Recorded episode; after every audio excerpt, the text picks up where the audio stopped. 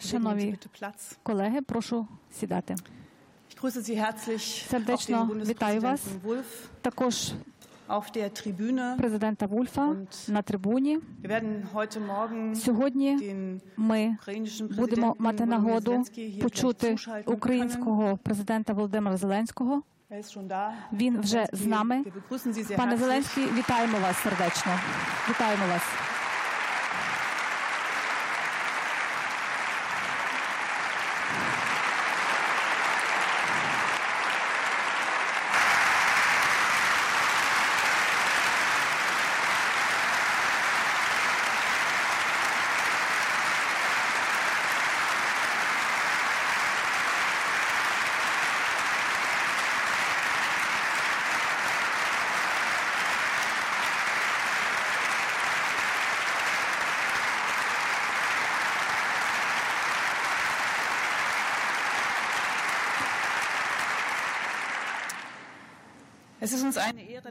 Для нас честь, що ви сьогодні будете виступати перед нами. Вітаю також посла України в Німеччині, доктора Андрія Мельника.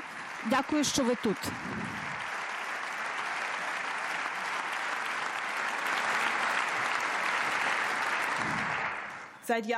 Війна, що триває роки, напад на Крим, на. Донбас.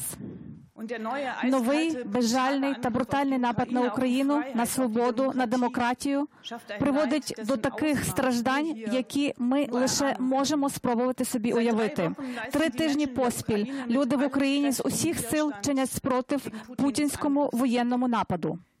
Цю війну треба припинити. Росія повинна зупинити вторгнення та вивести свої війська з території України.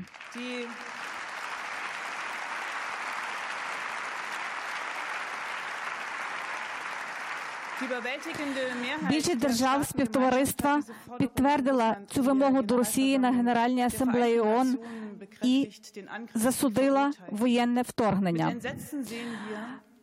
Ми з жахом бачимо, як російські війська свідомо атакують цивільну інфраструктуру. Це грубе порушення міжнародного гуманітарного права.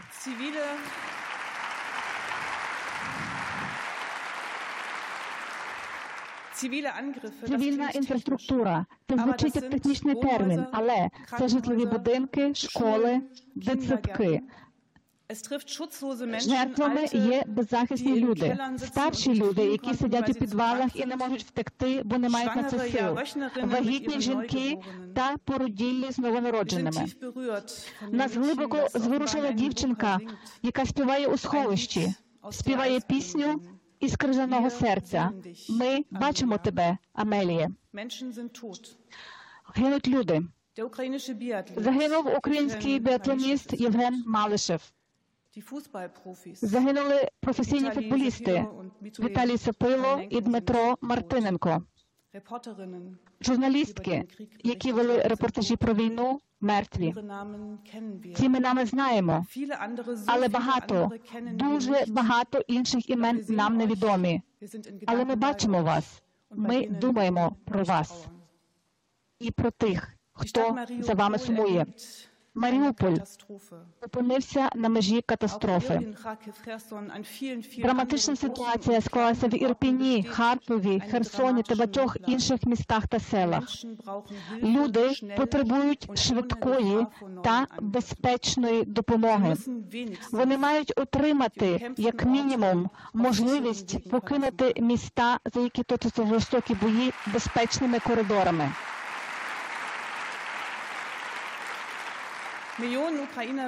Мільйони українців стали біженцями.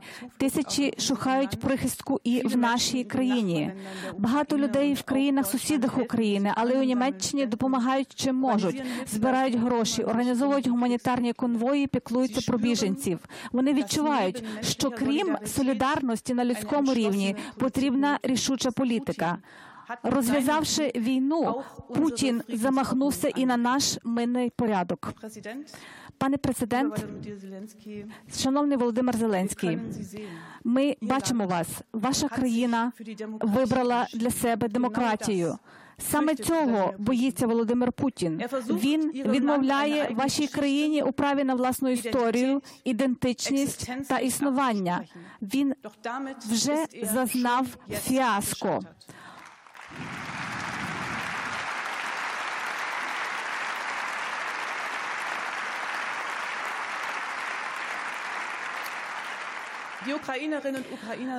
Українці ще ніколи не були такими згуртованими і рішучими.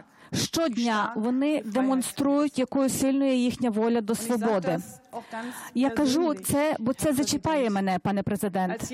Я виросла в НДР і брала участь у мирній революції, і я знаю, що стіни руйнують зсередини, що свобода це подарунок, за який постійно і повсякчас доводиться боротися.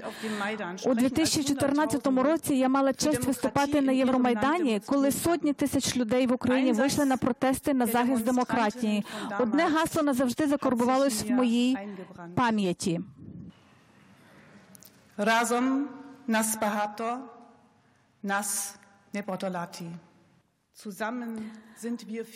Разом нас багато, нас не подолати.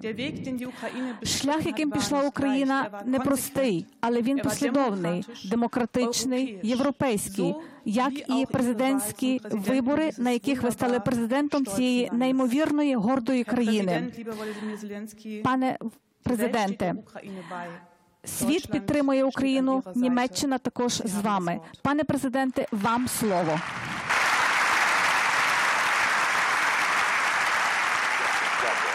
Шановна пані президент, президент Герінг Екерт, шановний пан канцлер Шольц, шановні пані та панове депутати, гості, присутні, журналісти, шановний німецький народе.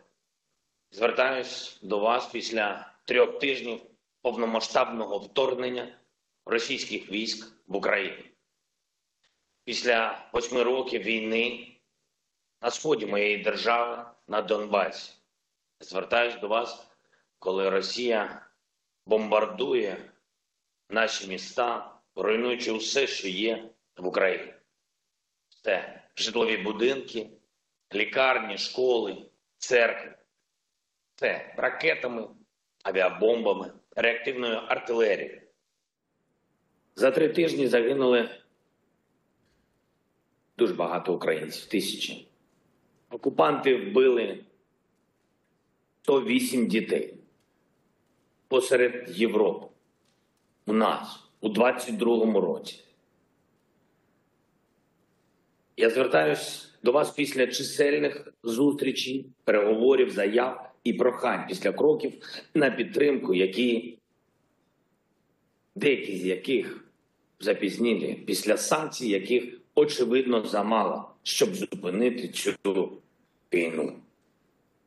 І після того, як ми побачили, скільки зв'язків ваші компанії залишили з Росією, з державою, яка просто використовує вас і ще деякі країни, щоб фінансувати війну.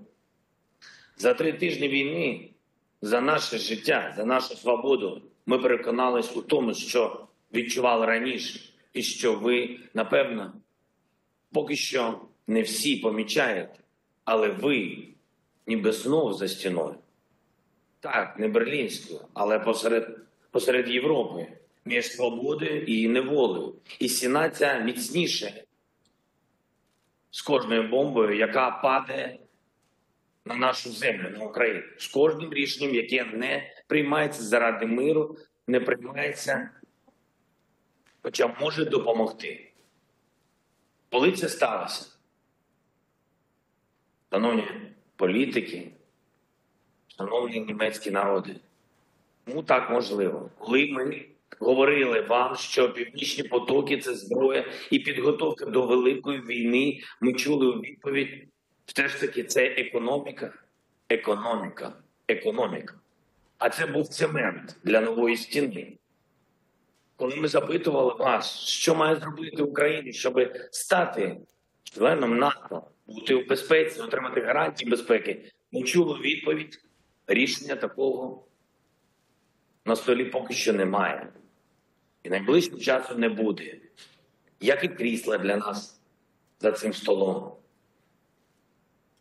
Як ви зволікаєте зараз з питанням про вступ України в Євросоюз, якщо відверто, для деяких це політика, а насправді це каміння, каміння для нової стіни. Коли ми просили про превентивні санкції, ми зверталися до Європи, ми зверталися до багатьох країн, ми зверталися до вас. Санкції такі, щоб агресор відчув, що ви сила. Ми бачили затягування, ми відчули спротив. Ми зрозуміли, що ви хочете продовжувати економіку, економіку, економіку. І зараз торгівельні маршрути між вами і державою, яка знову принесла в Європу жорстоку війну, ключовий дріт над стіною, над новою стіною, яка розділяє Європу. І ви не бачите, що за цією стіною. А вона між нами, між людьми у Європі. І через це не всі відчувають повні те, що сьогодні переживаємо саме ми. Я звертаюся до вас від імені українців. Зараз ви говорили про Маріуполь. Тож я звернувся до вас від маріупольців, мирних мешканців міста, яке російські війська заблокували, і просто, просто равняють землею, просто знищують все, що там є, все і всі, хто там є. Сотні тисяч людей під обстрілами, цілодобовими, без їжі, цілодобово, без води, без електрики, цілодобово, без зв'язку тижнями. Російські війська не розрізняють, де цивільні, де військові, де цивільні об'єкти і вважають мішенню усе. Театр, в якому ховалися сотні людей, який був підірваний вчора, пологовий будинок, дитяча лікарня, житлові райони без будь-яких військових об'єктів. Вони руйнують усе цілодобово і не пускають жодного гуманітарного вантажу у наше заблоковане місто. П'ять днів російські війська не припиняють обстріли спеціально для, для того, щоб не допустити порятунок для наших людей. Ви це все можете побачити, якщо підніметесь над цією стіною. Якщо згадаєте, що значить для вас берлінський повітряний міст, який можна було зробити, тому що небо було безпечним, з неба вас не вбивали. Як зараз у нашій країні, коли ми не можемо зробити навіть повітряний міст, коли небо дає хіба що російські ракети та авіабомби. Я звертаюся до вас від імені українців старшого віку, багатьох тих, хто пережив Другу світову війну, хто врятувався під час окупації 80 років назад. Хто пережив Бабин Яр? Бабин Яр, куди в минулому році приїжджав президент Штанмаєр. Я був йому вдячний на 70-ліття трагедії, і куди зараз ударили російські ракети. Саме в це місце, вбивши родину, яка йшла в Бабин Яр. Вбивши знову через 80 років. Я звертаюся до вас від усіх, хто чув, як щороку політики кажуть ніколи знову. То побачивши ці слова, нічого не варті. Бо знову в Європі намагаються знищити цілий народ, знищити все завдяки чому ми живемо. Заради чого? Я звертаюся до вас від імені наших військових, тих, хто захищає нашу державу, а отже, і цінності, про які часто говорять, всюди в Європі, всюди і у вас. Свободу і рівність, можливість жити вільно і підкорятись іншій державі, яка вважає чужу землю своїм життєвим простором. Вони захищають все це без вашого лідерства, без вашої сили. Чому держава за океаном для нас виявилась ближче, ніж ви? Тому що це стіна. Стіна, яку хтось не помічає. Але в яку б'ємося ми поки воюємо за те, щоб зберегти свій народ. Пані та панове, німецькі народи, я вдячний усім, хто підтримує нас. Я вдячний вам. Звичайним німцям, які щиро допомагають українцям на вашій землі, журналістам, які роблять свою справу чесно, показуючи усе зло, яке Росія принесла до нас. Вдячний тому німецькому бізнесу, який поставив мораль і людяність вище за бухгалтерію, вище за економіку, економіку, економіку. І вдячний політикам, які все ж намагаються, намагаються зламати цю стіну, які між грошима Росії і смертями українських дітей обирають життя, які підтримують посилення санкцій проти Росії, таке, яке може гарантувати нам мир, мир Україні, мир Європі, які не вагаються чи відключати Росію від свіфту, які знають, що потрібно ембарго на торгівлю з Росією, на імпорт від усього, що спонсорує цю війну, які знають, що Україна буде в Євросоюзі, бо вже є більше Європи, ніж багато хто ще. Я вдячний усім, хто є вищим, ніж будь-які стіни, і хто знає, що на сильнішому і відповідальності більше, коли йдеться про порятунок людей.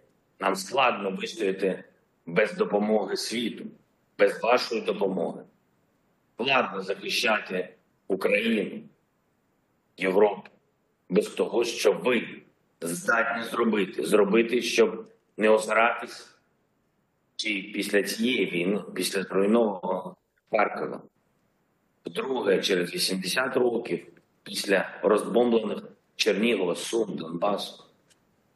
Друге, через 80 років після закатованих битих, битих тисяч людей. Друге, через 80 років. Бо що тоді історична відповідальність, яка ще досі не спокутана перед українським народом за те, що було 80 років тому. І зараз, щоб не з'явилась нога за новою стіною, яка знову буде вимагати спокути, я звертаюся до вас і нагадую те, що потрібно, те, без чого Європа не виживе, не збереже свої цінності. Колишній актор, президент Сполучених Штатів Америки Рональд Рейган сказав одного разу в Берліні: руйнуйте цю стіну. Я хочу сказати тепер вам, канцлер Шольц, руйнуйте цю. Дайте Німеччині лідерство, якого ви заслуговуєте, і чим ваші нащадки будуть тільки пишатись. Підтримайте нас, підтримайте мир, підтримайте кожного українця. Зупиніть війну, допоможіть нам її зупинити. Слава Україні!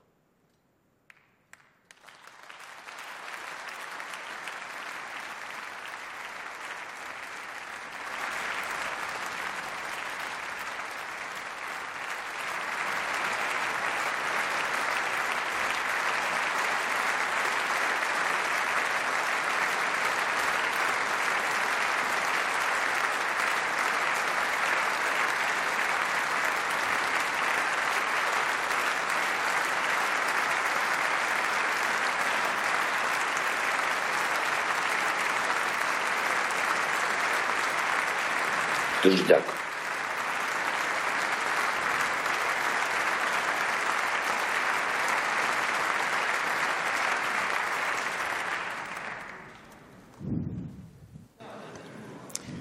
Liebe Kolleginnen und Kollegen, ich denke, ich Колеги, sage від імені Бундестагу я хочу подякувати за ці проникливі слова. Війну потрібно зупинити. Я вдячна, що голови G7-Staaten парламентів країн Великої Сімки та Європейського парламенту є одностайними, дають сильний сигнал солідарності з Україною. Вчора ми спілкувалися з Русланом Стефанчуком, головою Верховної Ради. України. Er Він також звернувся до нас з проникливими словами. На засіданні, де я представляла, керувала замість президентський Бербельбас.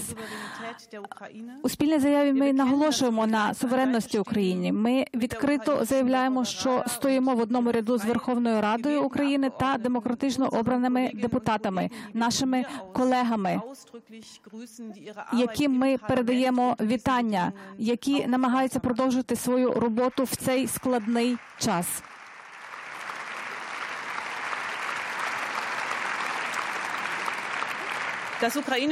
Український народ та демократично обраний уряд ці отримують нашу підтримку, так само як і відважні росіяни та росіянки, які в своїй країні виступають за свободу слова та закінчення війни. Шановні пані та панове,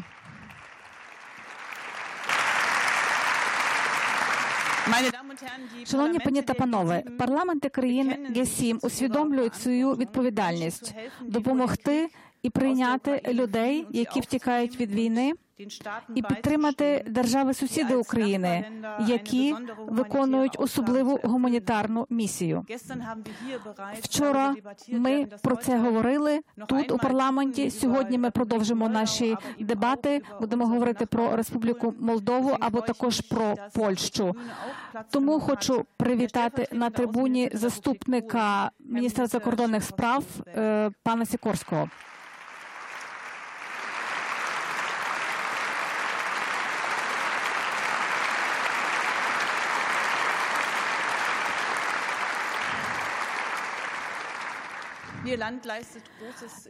Ваша країна робить дуже багато, і ми це дуже цінуємо.